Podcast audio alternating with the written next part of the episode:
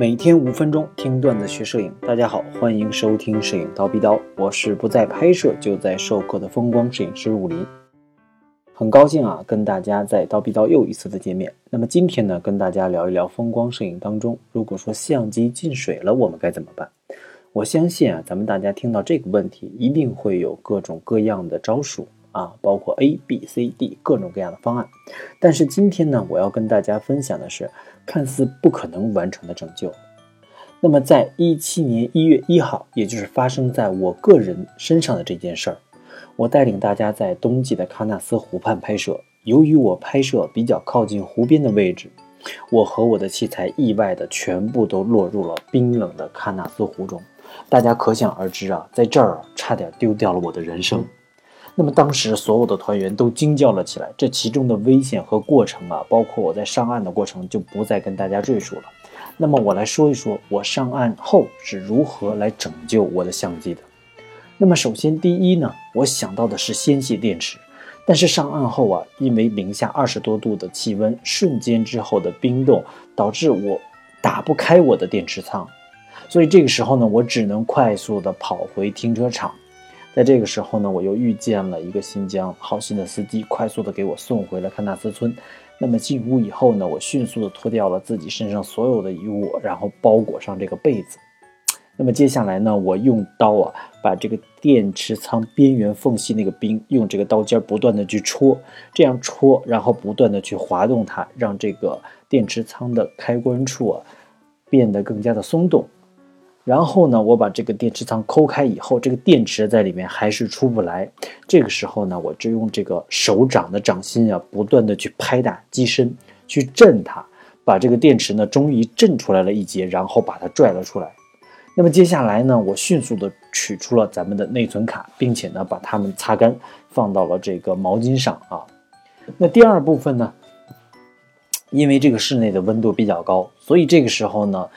机身的镜头上啊，包括这个机身上，全部都凝结满了水珠，并且这个冰开始化，不断的往下滴。这个时候一拧下镜头，镜头的内部还有反光板内部这个空间里啊，里面好多水一倒出来，在地上全都是水。那我又用力的甩了甩它们。接下来呢，我又使用毛巾、卫生纸不断的吸水啊，只要手头身边能有的一切，包括那个被褥，我都用来吸水了。然后把它们放在靠近暖气的附近，大概有三十公分的距离。我希望啊能渐渐的热干，因为我也不敢做这种，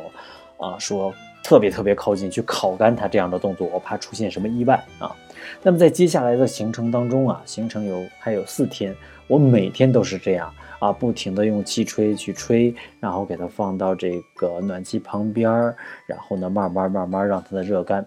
等我回到北京以后啊，当我怀着这种忐忑的心情去安装上电池的时候，发现相机的显示灯亮了一下，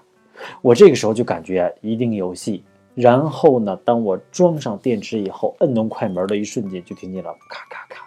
哎呦，当时别提想我这个有多么多么的高兴了啊！真的是感觉